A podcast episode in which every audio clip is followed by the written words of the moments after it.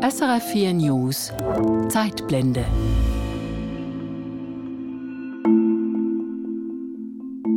»16. November 1848.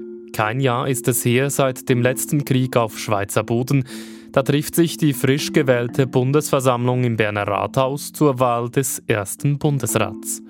Das Bundeshaus gibt es damals noch nicht. Wichtig war nach dem Bürgerkrieg, möglichst rasch solide Institutionen zu schaffen, die dann auch die Schweiz, ich sage jetzt einmal, regieren und verwalten konnte. Doch der erste Wahlgang geht schon mal schief. 25 Stimmzettel mehr gehen ein, als ausgeteilt wurden. Die Wahl wird annulliert. Kein gutes Omen für die erste Landesregierung der modernen Schweiz. Doch dann klappt es schließlich doch. Sieben Bundesräte werden von National- und Ständerat gewählt. Doch die Wahl annehmen, das will damals nur einer der sieben. Die anderen sind entweder nicht da oder fordern Bedenkzeit. Es war so keineswegs ein Prestigeamt, das man anstrebte. Auch der Zürcher Jonas Furrer freut sich nicht über seine Wahl. Der erste gewählte Bundesrat der Schweiz und der erste Bundespräsident, eigentlich will er das gar nicht. Die Tränen rollen mir stromweise aus den Augen. Man wusste ja gar nicht, was auf einem da alles zukommt als Bundesrat nach einem Bürgerkrieg. Es ist das Jahr 1848, als das Land sich neu findet, sich eine Verfassung gibt, ein Parlament, eine Regierung. Der Weg dahin ist steinig. Aber lange dauert er nicht.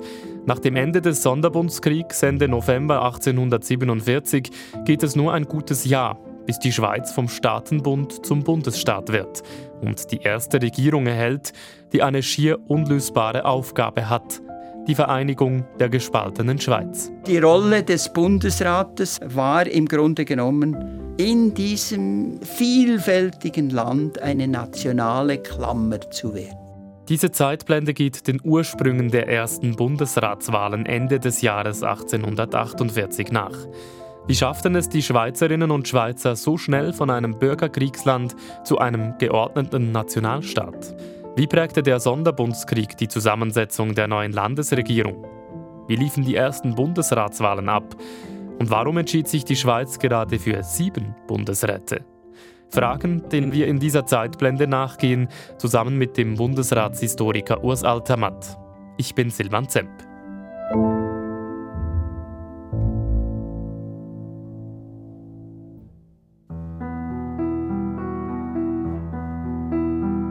Die Jahre vor der Gründung der modernen Schweiz, die Jahre vor 1848, es sind unruhige Jahre. Ich würde sagen, es war eine revolutionäre Phase. Es war nicht eine Revolution, sondern eine so schweizerisch überall. Wir sind ja ein föderalistisches Staatswesen damals, ein Staatenbund. Überall gab es Unruhen, Putschs, Regierungsstürze, Mordattentate. Es gab sogar Befreiungsbewegungen. Wir nennen das Freischarenzüge. Und das hatte dann zur Folge, dass diese Zentralschweizer Kantone und einige Bergkantone sich zusammenschließen zu einem Schutzbündnis, Sonderbund genannt. Der ist in der Verfassung nicht vorgesehen, also illegal, aber es gab auch Illegalitäten auf der radikal-liberalen Seite. Klosteraufhebungen, also gewaltsame Klosteraufhebungen im Aargau, sodass die Schweiz in einer permanenten revolutionären Erregungszustand war. Und dieser Zustand mündet in den letzten Krieg auf Schweizer Boden, den Sonderbundskrieg. Die Schweiz ist in den 1840er Jahren politisch gespalten. Der Sonderbund wird gegründet, ein illegales Verteidigungsbündnis von konservativen Kantonen. Diese Kantone verstehen ihr Bündnis als Vereinigung zur Wahrung der katholischen Religion und der Kantonssouveränität.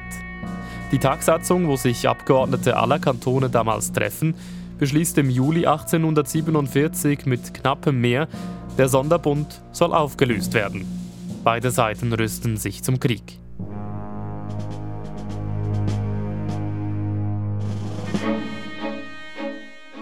Guillaume-Henri Dufour wird General der eidgenössischen Truppen. Vom 3. bis zum 29. November 1847 zieht er in den Krieg. Ein Krieg, in dem sich Landsleute gegenüberstehen, in der gleichen Uniform. Schweizer gegen Schweizer, Reformierte gegen Katholiken, Liberale gegen konservative Sonderbündler. 26 Tage dauert der Krieg und Dufour zwingt die Sonderbundskantone zur raschen Kapitulation. Die äh, Stimmung in diesen Kantonen, die verloren hatten, war natürlich miserabel, wie nach jedem Bürgerkrieg.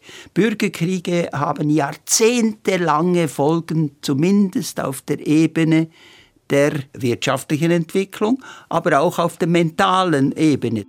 Die Gewinner übernehmen die Macht in der Schweiz. Es war natürlich für die besiegten Kantone, also Luzern, Freiburg, Zug, Uri, Schweiz, Unterwalden und das Wallis.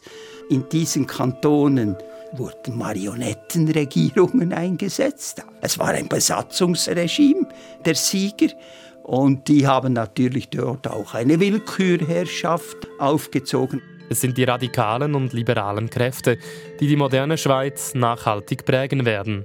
Und sie haben eine Vision, sagt Orsalter Matt, emeritierter Professor für Zeitgeschichte an der Universität Freiburg. Ja, nach dem Bürgerkrieg 1847 wollten die Sieger möglichst rasch die neue Schweiz bauen und haben das in einem wirklich in einem fast unglaublichen Rekordtempo über die Bühne gebracht. Die Schweiz soll vom Staatenbund zum Bundesstaat werden. Denn die Angst vor äußeren Einflüssen aus dem umliegenden Europa ist groß. Die Schweiz soll umgebaut werden und dafür braucht das Land zunächst einmal eine neue Verfassung. In nur 209 Tagen entsteht sie, auch dank Vorlagen früherer gescheiterter Verfassungsdebatten. Eine Revisionskommission wird eingesetzt und erarbeitet den Entwurf der Verfassung. Später befasst sich auch die Tagsatzung damit, der Alte Rat der Eidgenossenschaft. Die Meinungen gehen auseinander. Die einen wollten einen mehr zentralistischen Bundesstaat, die anderen einen föderalistischen Bundesstaat. Dann gab es natürlich noch die äh, Super-Ultra-Föderalisten des Sonderbundes, die verloren hatten im Krieg. Man muss das alles mit beachten. Und der Streit ging um das Parlament. Wie wollen wir das äh, organisieren? Eine Variante war eine zentralistische, eine Nationalversammlung wie in Frankreich. Und die andere Variante war ein Zweikammersystem. Herauskam äh, eine, man darf das sagen, eine Kopie von Amerika. Und das war meines Erachtens die glückliche Lösung, um zwischen Zentralisten und Föderalisten eine Lösung zu finden. Die Verfassungsmacher entscheiden sich für eine Form des amerikanischen Zweikammersystems. Einen Nationalrat, der die Bevölkerungsgröße repräsentiert, und einen Ständerat, bei dem die Kantone unabhängig ihrer Bevölkerungsgröße gleich viele Stimmen haben. Bis diese Entscheidung getroffen wird, vergeht einige Zeit. Doch wie die Schweiz künftig regiert werden soll, darüber herrscht weitgehende Einigkeit. Eine Kollegialregierung soll es sein. Eine Idee von früher wird wieder hervorgekramt, sagt Historiker Urs Altermatt. Einzelne Kantone waren schon durch Kollegien regiert. Ja? Also sie hatten Schultheiß, den Fenner, den äh, Schatzmeister und so weiter, die im Kollegium äh, regierten und im Turnus Schultheiß waren. Aus diesem entwickelt sich dann in der Helvetik eine Direktorialregierung mit Ministerien, die nicht funktioniert aus Gründen des Zentralismus. Und aus diesen beiden Ideen kam man auf diese gute, einzigartige und auch eigenartige Idee des Kollegiums, Kollektivkollegiums als Landesregierung mit einem wechselnden Präsidenten, also jährlich wechselnden Präsidenten, weil man keinen starken Präsidenten à la Amerika wollte. An nur einem Tag wird in den Verfassungsdebatten also festgelegt, die Schweiz soll einen Bundesrat erhalten und keinen Präsidenten. Die Zahl der Bundesratsmitglieder ist dann schnell bestimmt. Man diskutierte noch etwas drei, sieben, fünf. Und diese sieben, das ist so eine glückliche Zahl von der Arithmetik her. Übrigens entspricht sie genau der Siebner Kommission in der Tagsatzung. Also ist in dem Sinne schon vorher vorgegeben. Diese Siebner Kommission war so eine Art Managementkommission für die Krise von 1847, 48. Nachdem die Revisionskommission und die Tagsatzung die Bundesverfassung erarbeitet haben, entscheidet das Stimmvolk in den Kantonen darüber, ob es die neue Verfassung haben will oder nicht. Und die Mehrheit sagt ja. Doch es wird getrickst. Die ehemaligen Sonderbundskantone, die im Krieg unterlegen sind, ziehen den kürzeren. In Luzern etwa werden die Nichtstimmenden einfach den Ja-Stimmen angerechnet. Sie können sich vorstellen, was das heute bedeuten würde, wo 40 Prozent oder noch mehr, 50 Prozent nicht zur Urne gehen, wenn die jedes Mal zu den Ja-Stimmen gezählt würden. Also ja, man hat solche, ich würde schon sagen, Tricks angewendet. Auch den Trick zum Beispiel Freiburg hat man auch als nicht zuverlässig. Da hat einfach der Großrat, den man dominierte, ja, dann konnte man kontrollieren, wer Großrat ist, Grand Conseil, der äh, hat da, darüber abgestimmt, nicht das Volk. Also alles in allem am Schluss gab es eine Mehrheit, eine schöne Mehrheit für die äh, Verfassung 15,5 Ständen pro, also ja, und fünf Kantone und drei Halbkantone dagegen. Das ist das Schlussresultat, wenn auch eben nicht überall äh, auf korrekte Weise zustande gekommen. Doch das Resultat zählt. Und kurz darauf nimmt auch die Tagsatzung die neue Verfassung an. Am 17. Februar begonnen, am 12. September 1848 besiegelt. Die Bundesverfassung wird in einem Rekordtempo geschrieben, genehmigt und in Kraft gesetzt. Die Schweiz nutzte die, wenn man so will, die günstige Zeitstimmung. Ganz Europa war in Flammen, wenn man so will, 1847, 48. Und damit waren auch Interventionen von Liberalen, Kräften auf der einen Seite, aber vor allem von Konservativen, denn Europa war damals monarchistisch nicht möglich. Die Medien frohlocken, so etwa das Berner Intelligenzblatt. Heute werden 101 Kanonenschüsse als Ausdruck der allgemeinen Freude die Annahme der Bundesverfassung allem Land verkündigen. Abends soll die Stadt feierlich beleuchtet werden, wozu jeder Bewohner gerne sein Schärflein beitragen wird. Maßgeblich an der Arbeit an der Verfassung beteiligt ist auch der Zürcher Anwalt und Regierungsrat Jonas Furrer. Furrer entstammt einer Handwerkerfamilie. Der Vater Schlossermeister wächst Furrer in bescheidenen Verhältnissen auf. Am liebsten hätte er Medizin und Chemie studiert. Sein Vater drängt ihn in die Rechtswissenschaften, was er dann auch macht. Er wird Anwalt. Furrer ist erst 29 Jahre alt, als er im Zürcher Kantonsparlament für die Liberalen Einsitz nehmen darf. Diese Karriere wird kurz unterbrochen wegen des Zürich-Putschs, der alle Liberalen aus allen Ämtern fickt, ihn aber auch prägt, behutsame Politik zu betreiben. Ein paar Jahre später wird er wieder ins Kantonsparlament gewählt, später Zürcher Regierungsratspräsident und damit eine prägende politische Figur im Kanton Zürich. Sein Wissen setzt er auch bei der Ausarbeitung der Bundesverfassung ein, wo er sich als kompromissbereiter, pragmatischer Politiker einen Namen macht. Das alles ebnet ihm später auch den Weg ins nationale Parlament, den Ständerat. Die Ständeräte, das ist damals üblich, werden vom Kantonsparlament bestimmt. Anders ist das bei den Nationalratswahlen, die im Herbst 1848 anstehen. Das sind Volkswahlen, und das Volk diskutiert mit, sagt Osalta Matt.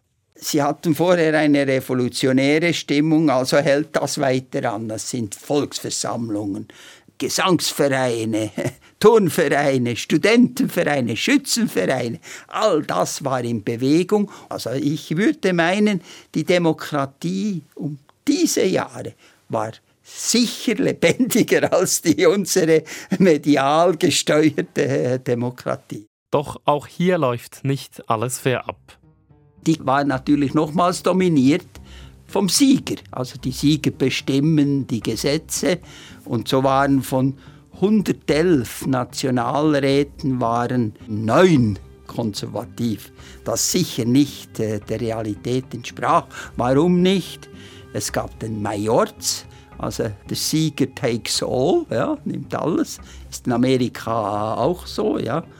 Und dann gab es noch die Wahlkreisgeometrie. Man hat dann so ganz komische Wahlkreise innerhalb der Kantone geschaffen, weil es keinen Bundeswahlkreis gab. Und das alles etwas manipuliert, noch mit der Stimmung, die, die man hatte nach dem Krieg, führte zu diesem erdrückenden Sieg der radikal-liberalen Kräfte, die im Bürgerkrieg äh, gewonnen hatten. Jetzt hat die Schweiz also ein Parlament, das schon kurz nach den Wahlen seine Arbeit aufnimmt.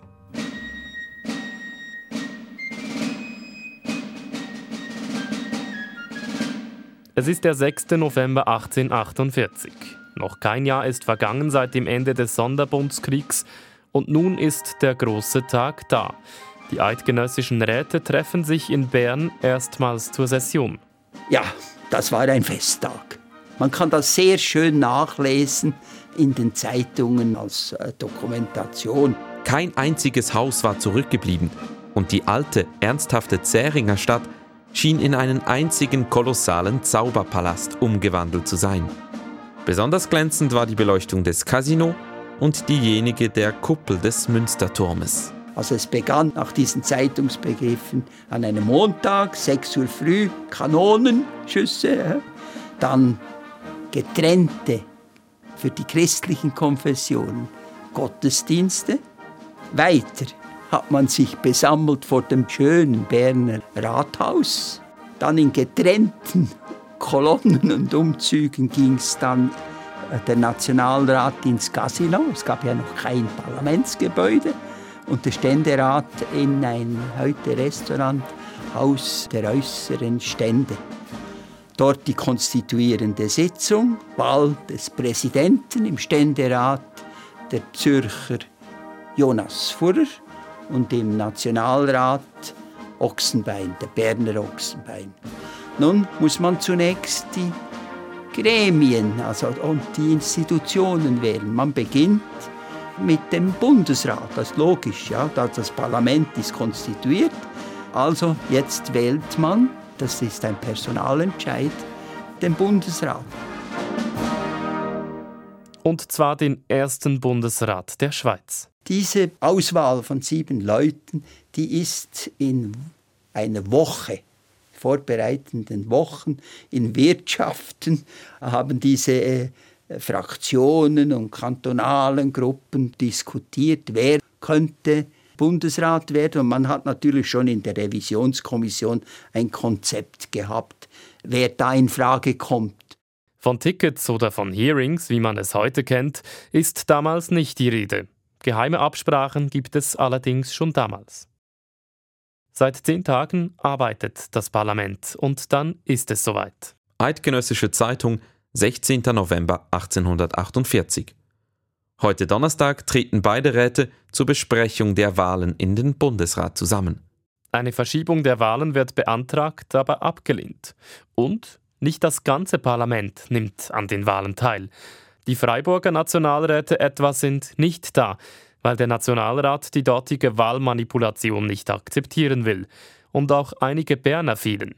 Denn dort sind die Nationalratswahlen zum Zeitpunkt der Bundesratswahlen noch gar nicht abgeschlossen. Doch das alles tut nichts zur Sache. Jetzt soll der Bundesrat endlich gewählt werden. Der erste Wahlgang steht an, läuft aber schon einmal schief. 25 Stimmzettel zu viel gehen ein. Der erste Wahlgang ging unter, bis sie sich ein bisschen eingeübt hatten, wie eine Wahl äh, zugeht. In einem Dovau-Bohu, also der, der, musste kassiert werden, äh, der Wahlgang. Es gab Tumulte und so weiter. Aber nachdem sie sich das ein bisschen ein Übungsgang gemacht hatten, ging es flott, das kann man sagen. Zunächst hat man ein Trio gewählt. Ja? Man sagte die drei größten Kantone. Äh, der größte Kanton war damals Bern. Aber man hat aus einer gewissen gentlemanhaltig heraus, weil die Bundesstadt nach Bern kommen sollte, das war noch nicht entschieden, hat man zuerst den Zürcher Jonas Fuhrer auf den ersten Platz gewählt. Also die Platzordnung spielt eine Rolle. Der zweite, der Berner Ulrich Ochsenbein, auch in, in einem Wahlgang. Und den dritten Sitz bekommt ein Welscher, ein Roma, ein Wattländer, Henri True, auch in einem Wahlgang. Also das ist perfekt äh, orchestriert. Jetzt beginnt es schwieriger zu werden. Wer kommt jetzt an die Reihe? Und dann hat man dann auf den vierten Sitz, jetzt kommt wieder die typisch schweizerische Ausgleichslösung, nach der demografischen Größe der Kantone die Bundesräte ausgewählt. Und dann innerhalb dieser Kantone gab es eben äh, im Grunde genommen die Wahl radikal oder liberal.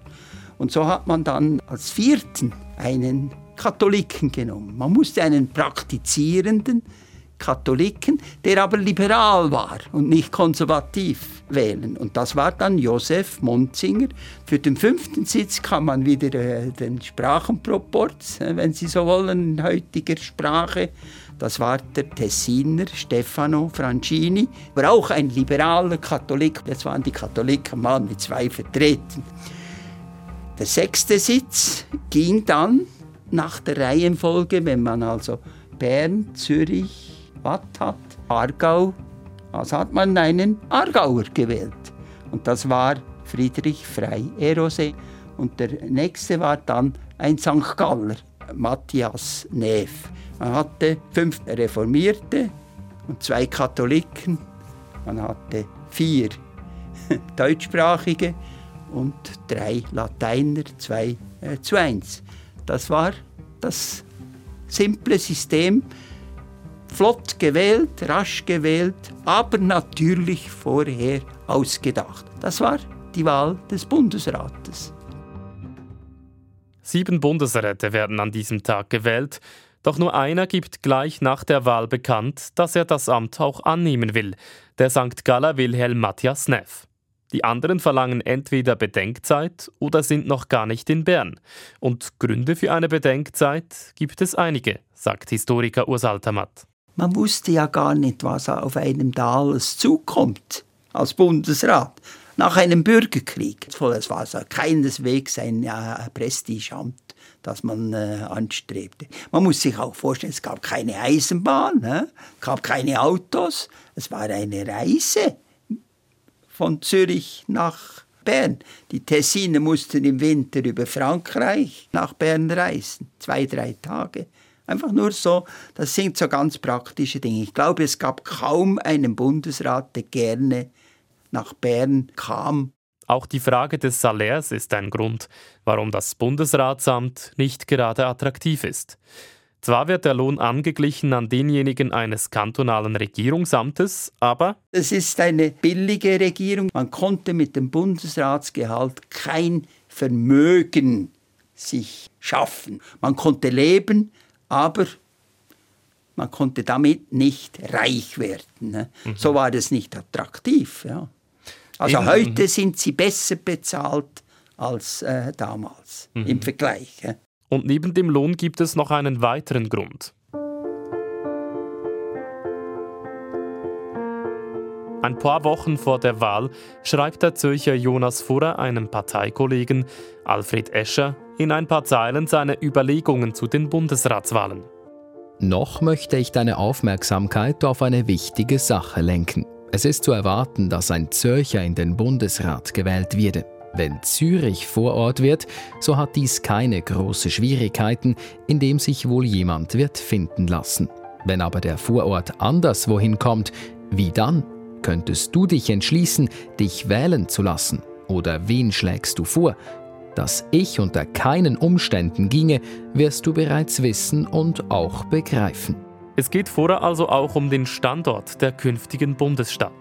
Eine Frage, die noch nicht geklärt ist zu diesem Zeitpunkt und erst nach der Bundesratswahl überhaupt entschieden werden soll. Vorher will den Entscheid abwarten und sich erst dann festlegen.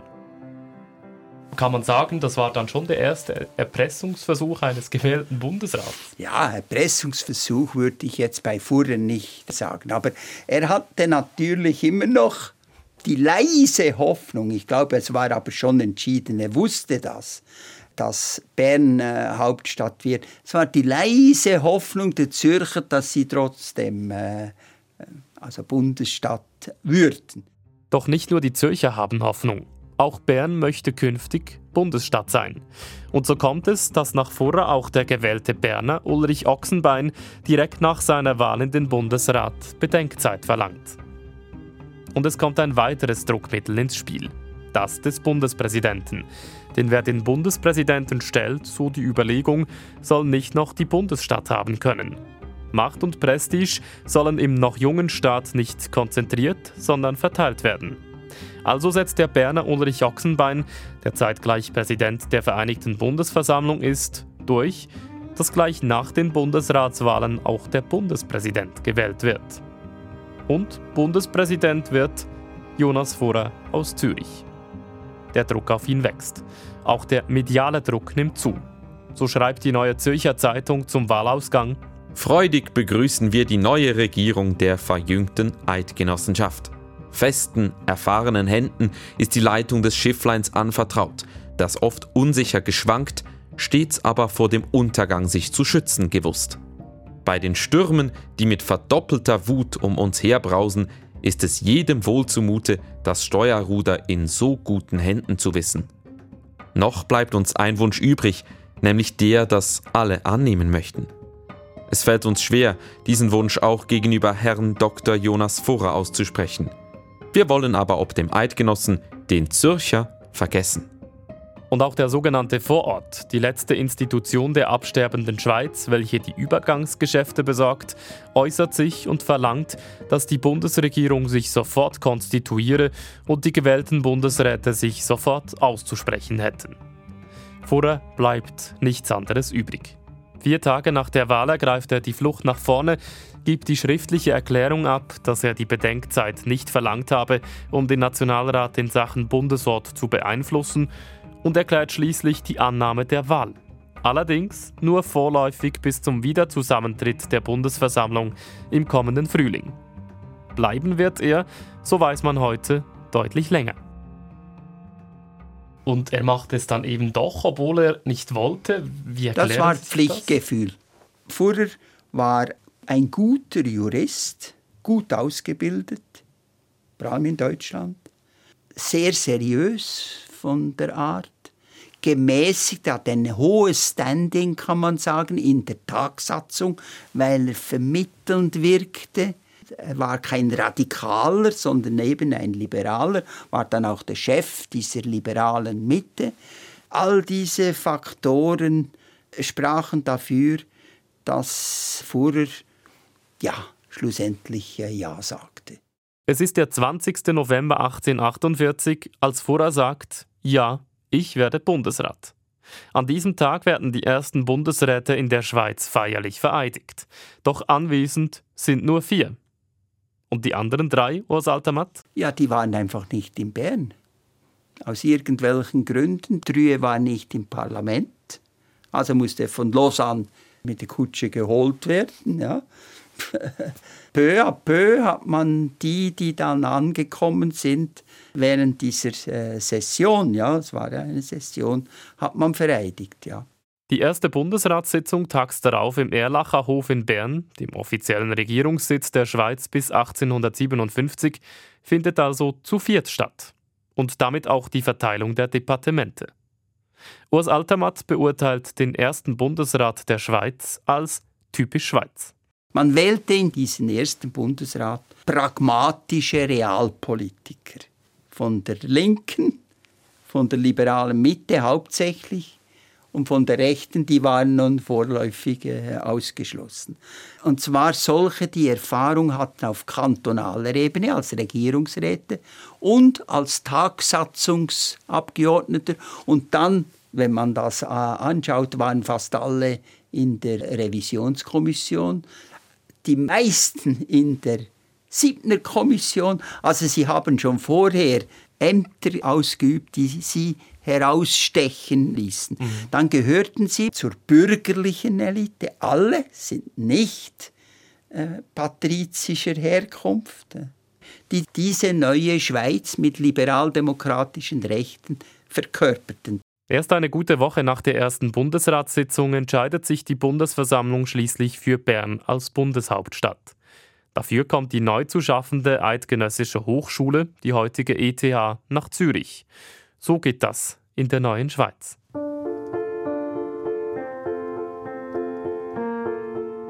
Definitiv entscheidet sich Jonas Vorer dann erst im Dezember, dass er im Bundesrat bleiben will. Auch weil er in Bern eine Wohnung findet, wie er in einem Brief schreibt. Nach langer Überlegung sehe ich ein, dass ich, wenn auch mit gründlichem Widerwillen, einer gewissen Notwendigkeit weichen und die Stelle im Bundesrat definitiv übernehmen muss. Und da ich diesen Morgen ganz konvenable Berichte über eine Wohnung für meine ganze Familie erhalten habe, so fasste ich in Gottes Namen den Entschluss. So lebet wohl, die Tränen rollen mir stromweise aus den Augen. Anfang des Jahres 1849 schließlich zieht Jonas Vorer mit seiner Familie nach Bern, nachdem man ihn im Heimatkanton Zürich festlich verabschiedet hat. 13 Jahre lang bleibt er im Bundesrat, fünfmal ist er Bundespräsident. Die Arbeitsbelastung ist groß. Gesundheitliche Probleme machen ihm zu schaffen und so verstirbt er noch im Bundesratsamt im Alter von 56 Jahren. Der erste gewählte Bundesrat zu Beginn widerwillig im Amt, stirbt in demselben. Die erste Bundesratswahl, sie ist über 170 Jahre her. Und resümiert Historiker Urs Altermatt, emeritierter Professor für Zeitgeschichte an der Universität Freiburg, zwar wurde er in dieser Zeit sehr wohl reformiert, der Bundesrat, etwa in den Departementen. Aber der Bundesrat hat sich seit 1848 nicht verändert und ist eigentlich eine völlig einzigartige Institution. Ich hatte immer riesige Schwierigkeiten, das Funktionieren des Bundesrates zu erklären mit den wechselnden äh, Präsidenten, wenn ich mit Nichtschweizern sprach. Es ist praktisch unmöglich, den Bundesrat zu erklären. Und diese ganz eigenartige und einzigartige Institution hat bis heute überlebt. Das war die Zeitblende zu den ersten Bundesratswahlen 1848. Weitere Ausgaben der Zeitblende finden Sie in Ihrer Podcast-App oder unter srf.ch-audio. Ich bin Silvan Zemp.